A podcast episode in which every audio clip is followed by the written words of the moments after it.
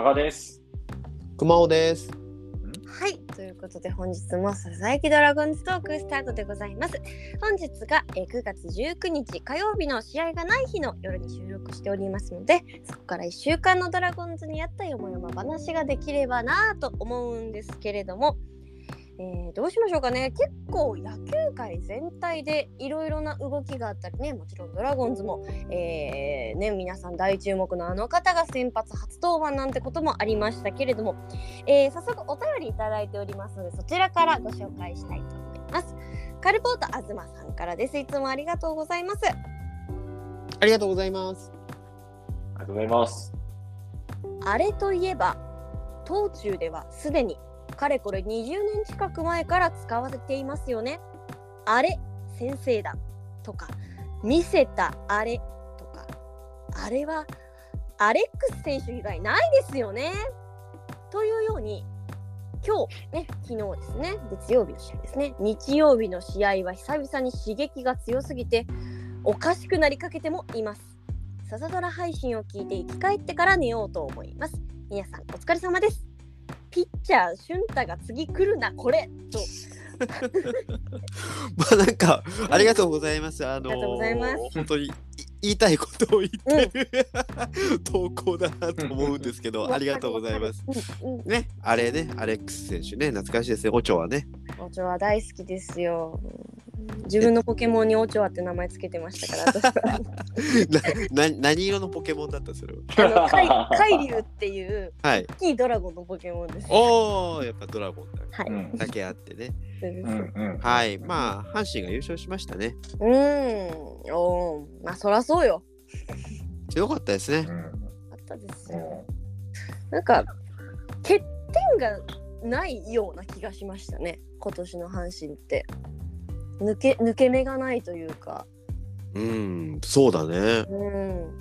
ピッチャーもやっぱりうんね、あのもともと揃ってるところでで今年青柳さんがなんならちょっと離脱したくらいのところでまた現役ドラフトの大竹君と村上正輝君がパッと出てきたりしてうーんなんかねもちろんリリーフも揃ってますしうーん本当にね投手もいいバッティングもいいであとやっぱり監督のその求心力みたいなものみたいなものも ズバズバ当たってたような印象がありますね。あと2軍の試合を全部見てる。何ですか？さも見てない一軍の監督がいるような言い方しましそんなこと言ってませんよ。そそんなことうですよね。そんなこと言ってませんよそんな。人いないですよね。でもちゃんと見てらっしゃるのが偉いなと思いますよ。おっしゃる通りだと思いますよ私もね。うんはい。加賀さんどうですか？阪神の優勝、阪神の強さ。あれ？いますか？あ、すみません。ちょっとね、ちょっと電波がよく、うんよくすみません。これあらららららら。じゃあ、あの、ちょっと電波が良くなるまで私た私たちで、はい、はい。話をしてようと思うんですけど、はいはい。そうだね。うんた例えばよくね言われてたのがフォアボールの話ですよね、はい。フォアボール非常にたくさん取るんですよね阪神って、はい。あとホームランがそんなに多くないんだよね実は。うん、そうですね。ドラゴンズに次に少ないんじゃないかな確か。はい。リーグででも点数得点は非常に多い多かったんだよね。はい。うん。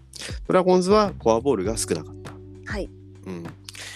そういうのはどう桃地さん的にはやっぱいいなって思うわけ。そうですね。今年に限った話で言うとその私たちがバッティングの攻撃時にもぎ取れる4球の数とうん。逆にそのピッチャーが投げてくれてる時のうん。4球を取られる時っていう風に比較するとうんうん。なんかやっぱどうしても相手に4球をもぎ取られてるなっていう印象がすごくあるんですよね。はいはいはい、はい。で逆に私たちはどうしてもここでもぎ取ってほしいここで粘ってほしいってところでどうしてもそういうものが取れないっていうのがやっぱり順位にも直結してくるんじゃないかなっていうのは思いますね。そうだね、うん。そのフォアボールに関して言うともちろんこれは有名な話なんですけど、阪神の場合その岡田監督の指示によって、えーフォアボールの査定というのが上がったという話がされてるんですけど、まあそれはもちろんあの阪神のフォアボールゾーンには大きな影響を与えたと思いますが、うん。なんか普通に試合を見てても、うん。やっぱり大山選手佐藤輝明選手、うん。近本選手のあたりは怖いんだよね。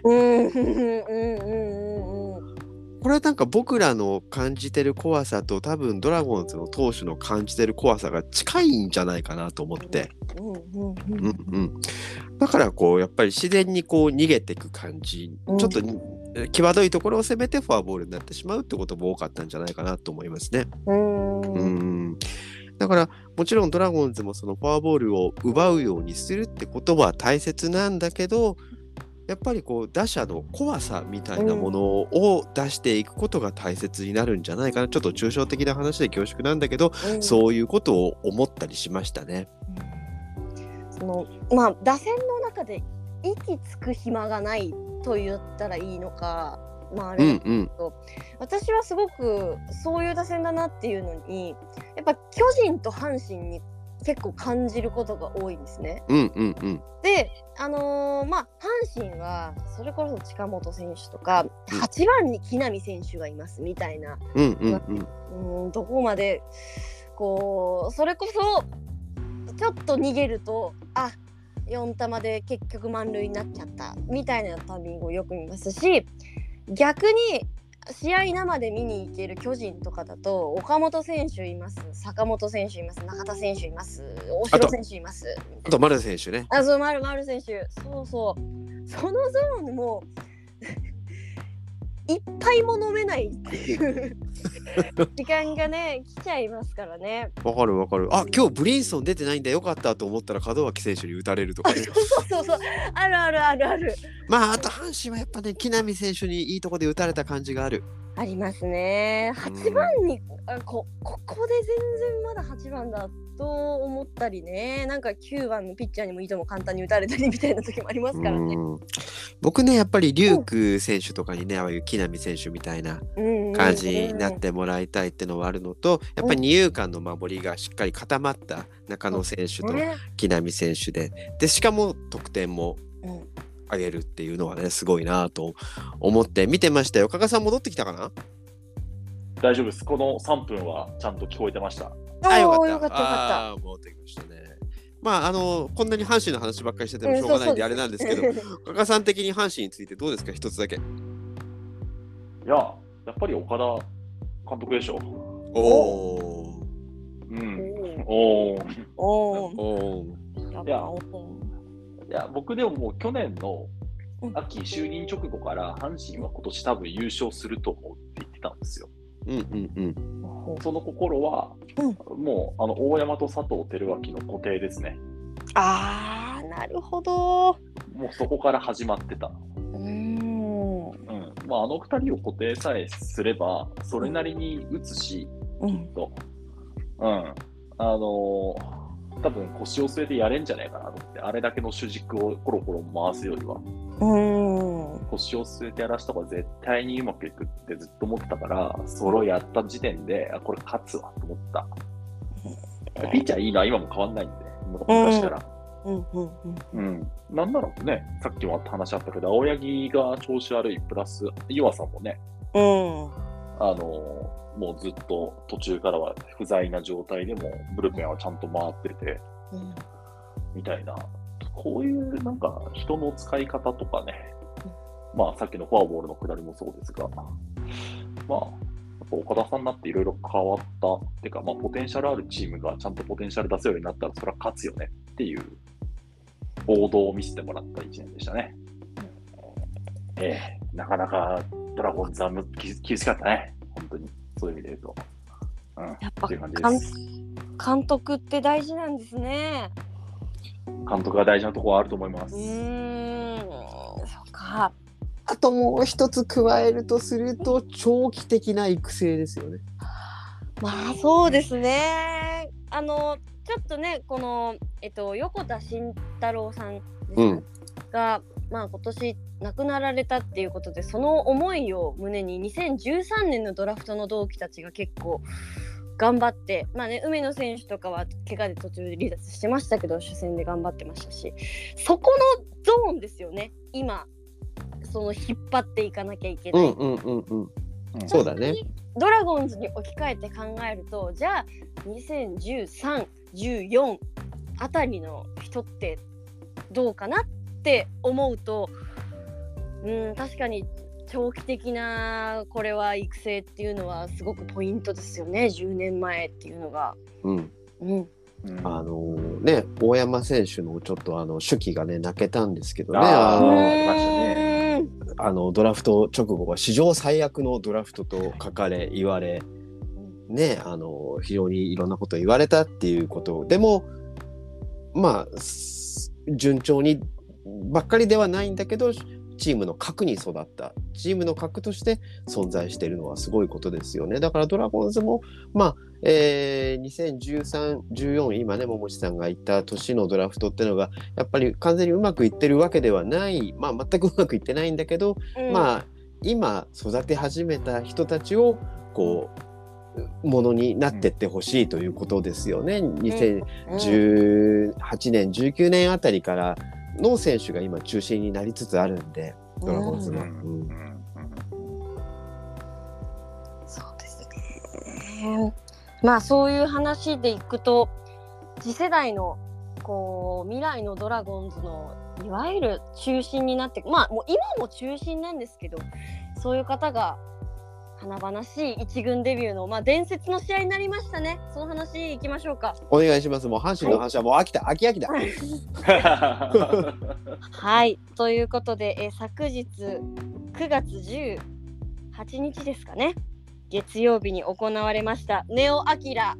先発一軍初登板。いやー、来たね。どうですか？お二人はネオくんのユニフォーム持つくらいものすごくお好きですけどじゃああの熊尾さんはどうでしたか？試合見て。すべてが良かった。打席が良かった。うんわかる。石橋、根尾、岡林の3連打で1点って何？うんわかる嬉しすぎる。もうおしっこ漏らしちゃったもん。ちゃん。としてくださいそこあすいません、そそそそしちゃって。まあでもね、あのーこれはもう解説の方たちも中継で言ってましたけど、なかなかね、だって2軍で今年0勝7敗なん。だよね。うん。そうですまあ、あの防御率がそこまで悪かったわけではない、まあ、3点台だったかな、確か。うんうんうん。なんだけど、1軍で上げて投げさせたら、カープ相手に3安打、うん。途中まで6回までか、うん6回まで3安打無失点。で、7回にちょっと捕まっちゃって交代だったわけだけど、すごいピッチングでしたよ。いや、小気味良かったですよ、ピッチング。うん。うん。言うことなかったね。うん。うん。加賀さんは？いや、もう、申し分ない内容でしたね。うんいや、でも初回の立ち上がりで見たらうん、ここまでになると思わなかったのが正直なところかな。うんうんうんうんだってね、いきなりフォアボール秋山に与えて、みたいな。そうでしたねちまだちょっとボールわずってても、なんとか向こうのね、ボンダに助けられてなんとかみたいなう感じで始まったから、いや、そこからね、ほとんどヒット与えずにいってね、ああいう風になるとはちょっと思わなかったなーっていうのは思ったね。うん。そうですね。なんかうん。なんかちょっと私はリリーフの時のネオ・アキラと先発のネオ・アキラが別人すぎてうん、うん。ちょっとびっくり。りしたんですよ。うん、いわゆる去年の、まあ、後半くらいに出てたリリーフのネオくんっていうのは、まあ、1イニング限定っていうこともねありましたからそのなんていうのかな三振を割と取るイメージがあったんですね。うん、うん。並々の強打者をこう結構いとも簡単に三振取っててあれやっぱり投手ネオを転向して成功だったんじゃないかみたいな議論があったの覚えてるんですけど結構昨日のネオくんって割とゴロでしっかり球数も抑えながら取っていけてたのでこれはなんかその先発としてまたバージョンアップレベルアップしていらっしゃるんだろうなっていうのはすごく見てて思いましたね。うん、ゴロアウトが昨日は6、7、8、うん、おお9とか、そうそう、10個ぐらい多分取ってて、そうですよね。うん。そうそうそう。まあ、途中から特にやっぱ、なんか低めに割と制球がま,、まっすぐもされて、あとフォークがね、うあのいいといいところで効果的に使われてたみたいなのがあって、いや、あとね、うん。やっぱりね、いやそうそう、何が良かったってやっぱ思い出してきたわ、改めて。あの彼彼のやりたい野球を僕ら見せてもらったなって感じかな。じゃあ私がネオアキラの野球を、そこんなに野球って楽しいんだと思った野球ってネオアキラがやりたい野球なんですね。う、うん、ほら、投げて、打って、守って、走って、うん。ね、全部思い当たることプレーがあると思うんだけど、あの昨日のネオって。ううん。いや、ピッチャー、パピね、やっぱピッチャーじゃなくて野手やってた時代もあったから、ああやってフィールディングもね、とか、牽制とかもすっごいしっかりやってたし、うん。あと地味に感動したのは岡林のタイムリーでちゃんと三塁行ってることね。いやそれそれそれそれ。それ何にもうん。カメラ全く映ってないけど、地味に三塁行ったことね。当たり前のように。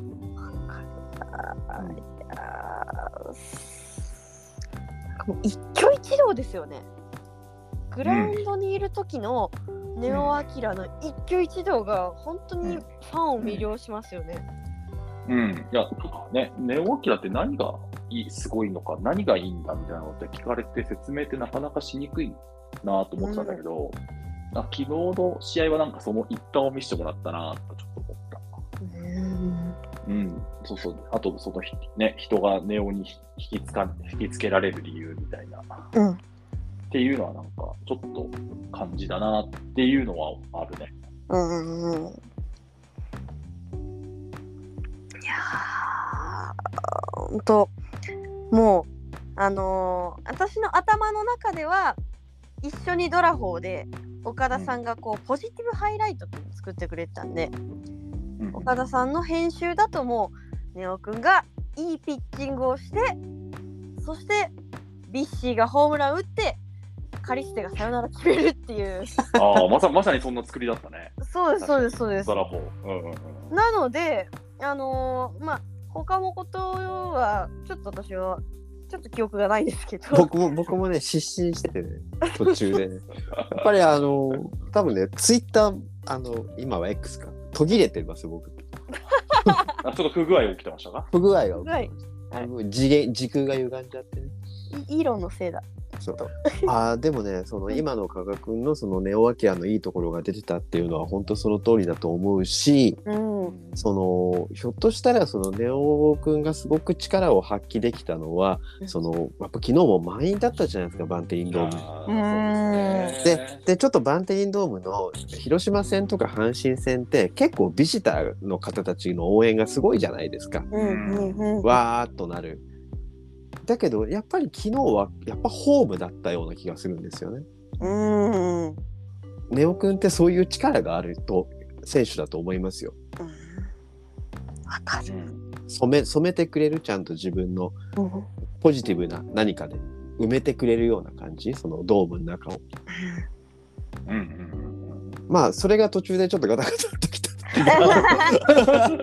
ったなんかそれ以上にそれ以上になんか負の何かが働いたじ 時間帯があったんだけどうんまあ、おまあ、あれですよね。お大谷がいない時のエンゼルスみたいな。あそうだああ、すっごい的確な例え。大谷さんが下がるとガタガタっと負けるんだよねエンゼルスって。うん。うん確かにそうかも。そんな感じ。も、うん、うねん、もうもう一回投げるでしょ、うん。多分。だって今日、あのー練習、投手練習、ネオくんいましたもんね。明日投げねえかな。投げいやいやいや、投げるかーい明日は投げない。明日投げない。明日投げない。何明日行くからだあのまね。神宮にね。上がってください。休んでてください。あの登録抹消されたんでね、あ、うんそうか、そうか、そうか。そう、残り、もうあの3試合ですね、そのうん戻ってこられる時からは。うんうん。なので、まあね、もう一回バンテリンで投げるのかとか、うんめっちゃ今日ちょっと仕事の合間にちょっとの残りの先発ローテをかすげえ考えてました。ちょ ちょっと、ちょっと来年のローテすごくないですか？うん。え？来年のローテ。えー来年のローテ、まあ、柳、うん。えー高橋宏斗、うん。はい小笠原、はい。三人。これで三人。えー一案で一あんこできたね。はい。でおえで大野雄大が戻ってくる。はい。はい四人目、四人目。うん。で、梅津はい六、五人目。で、ネオ。ネオ。よあれ？ここにまたメヒアが残留する？うん。あと中地君。中地もいる。八そして人涌井さんだってまだいますよ。九九位九位で、松葉だって言いますよ。十人。あら松葉君も。おすごいですね。優勝じゃないですか。やったーあれあれやあれ。あれ、あれでしょ？ね、だってあれ、あれの翌年ドラゴンズ優勝というジンクスがあるんでしょ？2004、2006はそうですもんね。ね。あれ？あれ？いやでもそうですよね。あのもちろん怪我明けとかまだちょっとねあの若手のメンバーとかはんちょっとゆとりもできますもんねそんだけ頭数がいたら。そうん、うん。これおやう。ちょっといい落合すごくないですか？そうですね。いやだから 分かってほしいですよ皆さんに。いい落合すごくないですか？負けてますけどね。最下位ですけどね。うんうんううん。ん。ちゃんとだってねまあいろいろありましたけどリリーフだって頑張ってますからまた。すごいリリーフすごいですよ。盤石のリリーフと言われてますよ、まあ、昨日昨日はそう適適適切な適切な使い方をすればね。そうそう。そうそう。そうそう適切なうん。あのブルペンのねあのレーンの数以上の投手を1イニング使っちゃだめだよね。い言いたいんですよ私も。ごめんね無責任な立場で一番喋っちゃってね。いいんですいいんですいいんですいいんですいいんです。ねまあそうですよ。ねだから兆しはあれの兆しは見えてます。来季で。すごい。日本一ポジティブなドラゴンズトークだねこれね。いいじゃないですか。私がいる限りポジティブにさせますよ。そうおだそうだ。そうだ。そう晴れ女みたいな。あ雨女なんですけどすいません。明日の気予報天気もちょっと雨になってて申し訳ご超ざいません。超雨女。明日雨なの？雨らしい。いや、大丈夫、大丈夫、大丈夫。本当に？本当に？ギリギリ持つはず。よ夜ギリギリ持つはずだよ。降ったら77探してくださいね。あやば。あ、今見たら0.1ミリが続くな、6時から。6時から。それは桃地さんのとこだけ降ってほしいよね。これ、曲、あそこだけ。ババケツバケツみたいに。じゃあみみんな一緒に振られましょう。ね。ね。少し愛して、うん。すごく愛して。いやいやいや、そんなところですけれど。も。先週の話題はあと何かありましたっけ？いやーやっぱあとはやっぱ、引退は触れた方がいい。うん。引退。これは大きい。これは大きい。はい。大変。ね。うん。ねえやっぱ4人の選手がうん一気に引退を発表して、うん。で僕はやっぱりあの4人みんな世代ほほぼ前後ほんとうん。なので、やっぱり響くものはんありますよ、うん。やっぱり。うん、だって、ナオンチなんて小学生の頃から僕らは見てるわけだし、うん。ね、サンデードラゴンズで。あとか、高校生と中学生の時は福留孝介からホームラン打ったの見てるし、あ。ファン感謝でね。ファンそう。で、高校生の時も名古屋ドームの決勝でホームラン打ってるのを、ま、目の前で見てるし、うん。まあ、彼の大河ドラマをずっと見てるっていうのはあると、やっぱ思い入れは深いですよね。うんうんまあ、一番はやっぱ直道かな、うん時間の長さというと。まあでももちろん福田だってプロ初ホームランが見てた見てたし、うんうんそう神宮だったんですよね。うんそうそうそう。で、いや、ね、全然、後から来たけど、やっぱ大野翔太さん、谷本さんってやっぱ随所にね、渋い働きをしてくれてたのでね、大人になってから彼ら気づく。うんうんうんうんそう、なんかそれぞれ4者4様のなんか良さというか、うんね、決して派手じゃないんだけど、みんな。うんうんでもなんかプロ野球選手としてのなんか、あの随所にちょっと感じてたので、うんねいいつかこういう日が来るっていうのは今年ずっと覚悟してたんだけど、やっぱ来ると、やっぱちょっと、うん、胸に迫るものがあるなと思って、うん昨今の報道を見てます。そうですね。うん長く見てきたからこそね。うん。多分実感ってまあね今日本当にドラゴンズの公式 YouTube で引退会見のノーカット版が上がってたりしましたけどうんなんか私は多分やっぱり最終戦のセレモニーとか見てうん。やっぱりいなくなっちゃうんだなって多分猛烈な寂しさがね今回の4人は人も多いし、うんみんなに思うところがあるから、うんだいぶその日はぐちゃぐちゃになりそうな気がしますね。そうね、まあ一気に4人セレモニーやるんだって、ちょっとね、うん、うん、そうそうそうそう。どうなどうなるんだろうって、ちょっとそれも気にはなったりもするし。うんまあ、直道に至っては普通に一軍出てるからね。えそうですよ。あのねさよならのきっかけを生み出した4玉をもぎ取ったのは野道さんからでしょ？そうそうそう。戦力なんだよね、普通にね。うんそう。使えるところ全然ある、余力がある中でみんな辞めてくっていうね。うんまあ、うん、まあ悲しいけど。うんうん。けどうん、まあでもね、ちゃんと、まあ自分で決断して、セレモニーを開いてもらえる選手は一握りなので、うん、そうですね。そうですね。そうです。うんそうですまあ、まあ僕はちょっと当日10.3はあらかじめチケットを取っていたので、はい、ちゃんちゃんと見届けようかなとは思ってます。もう、その日は名古屋に泊まることも決めています。おはい。深酒に深酒を。うん、もうおおいおい、おいおい泣きながら錦山頂でほっつき歩いてる人がいたら私かもしれません。皆さん探してください、加賀さんを。いや、意外とたくさんいるかもしれませんね。確かに。いや、いや、全然たくさんいると思いますよ。僕らみたいな人は多分。そういう人もね、ウィークデーではありますがうね。ん、うん、うん。うんこの前、そうかな、何度かお話ししたんですけど、落合博満さんのインタビューに立ち会ったんですけど、うんこれは放送されてない原稿にもならないのかな？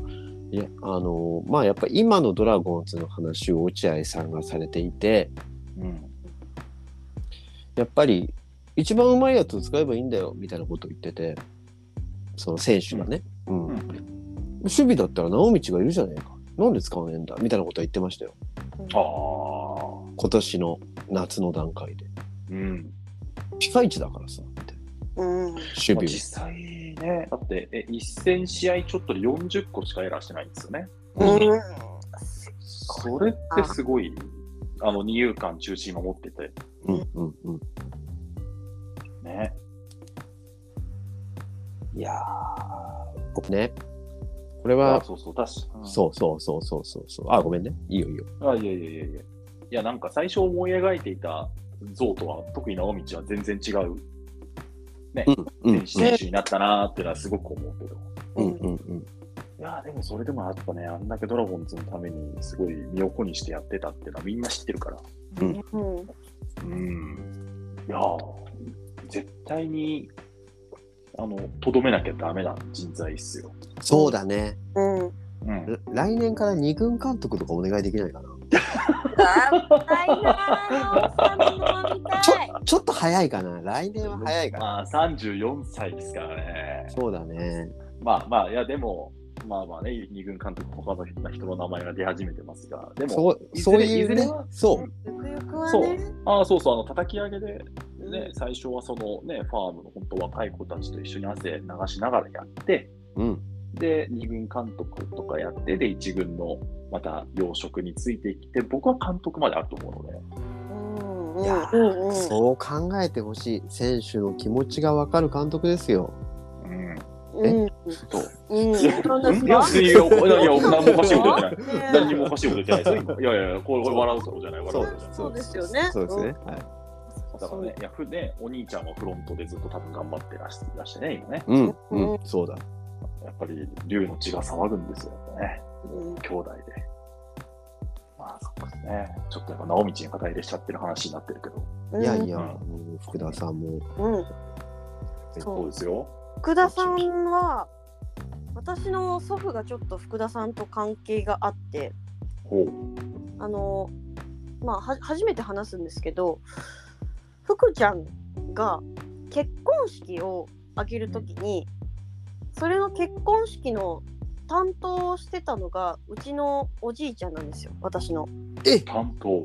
はい、で、まあ、当時まだ若手で、まあ、1軍半くらいの時だったんですけどその時に、まあ、うちのおじいちゃんものすごくドラゴンズが好きなので福田さんってもしかしてあのドラゴンズの福田さんですかって言ったらすごく福ちゃんも喜んでくれたっていうのを言っていてうん。でそこからおじいちゃんがものすごく福田さんのファンになってうん、でスマホを買うっていうことになったんですよ。うんであじゃあ福ちゃんじゃないおじいちゃんがそうね。はい。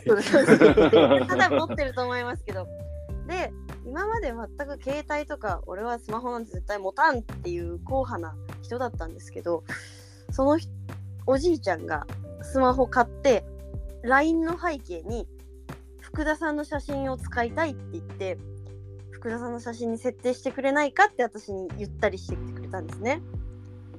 でそのおじいちゃんがちょっと手術を受けなきゃいけない時があってはい。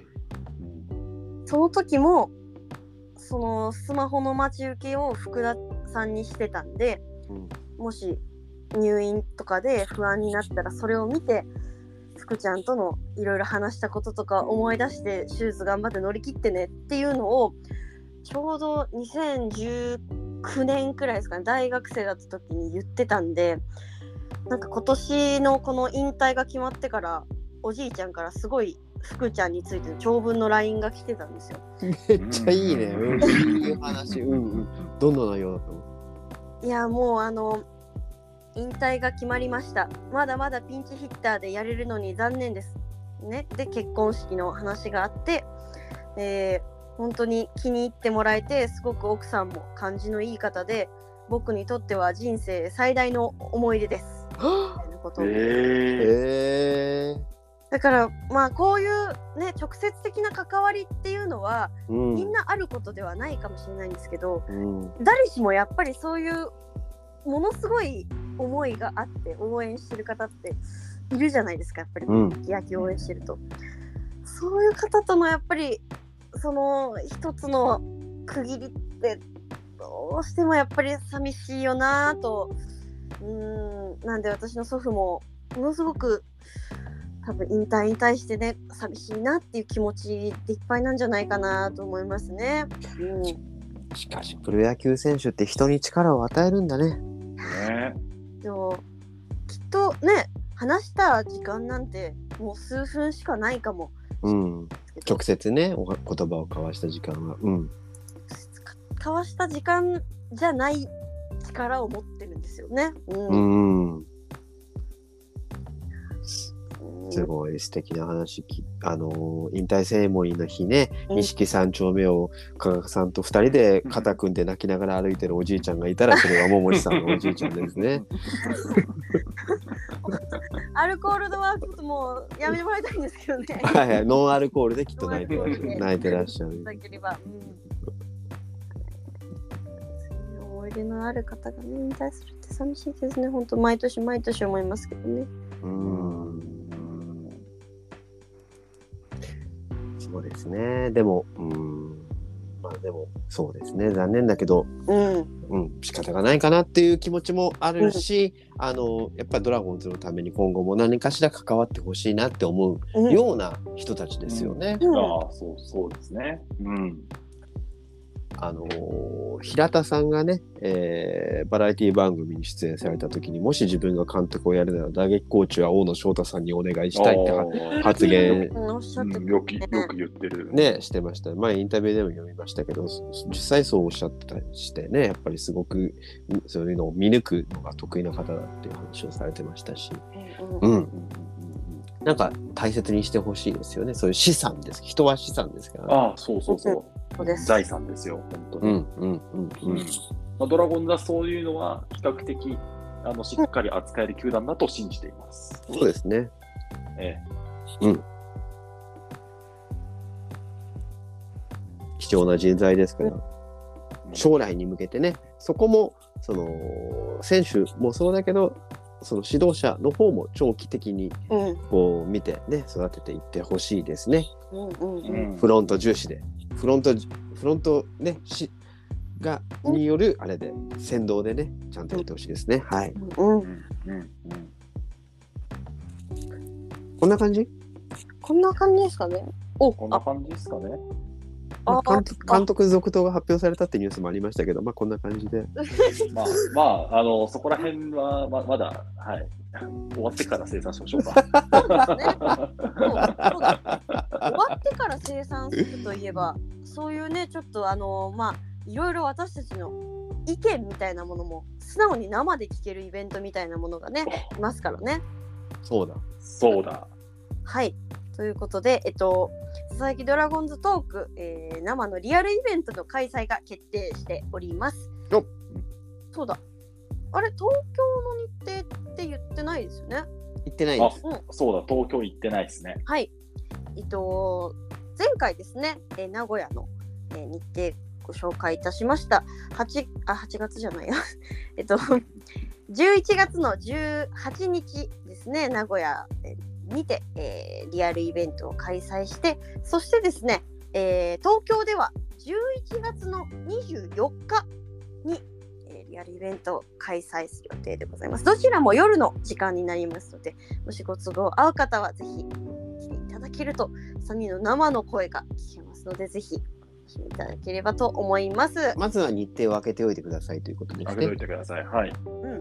あの24日もね、そう、あの、東京の方ももうフィックスしてるので、一応会場名ももう言える段階かな。はい言っちゃいますか？大丈夫です、大丈夫です。えっとロフトヘブンというところになりますね。最寄り駅はどちらになるんですっけ渋谷ですね。渋谷ロフトヘブン。はい。はい。皆さん比較的アクセスしやすい場所で、はい。金曜の夜。はい。はい。みんなで、みんなで生生産しましょう。まあ、あのーまたじゃあ予約とかできるようになったら告知し、はいしていきますね。そうですね。はい。まあ、今のところはまだこの場所と、はいえーまあ、ざっくり時間みたいなところまでで、はい。また詳細は追ってということでお願いします。よろしくお願いいたします。皆さんお待ちしております。はい、ということで、えー本日も最後までお聞きいただきありがとうございました。3人に、えーメッセージや感想などありましたら、ハッシュタグささドラ、ささはひらがな、ドラはカタカナ、または Spotify の専用投稿フォームから、えーメッセージお待ちしております。それではまた次回お会いしましょう。バイババイババイバーイ。イいよいよ俺たちのカリスタがさようなら決めたぞー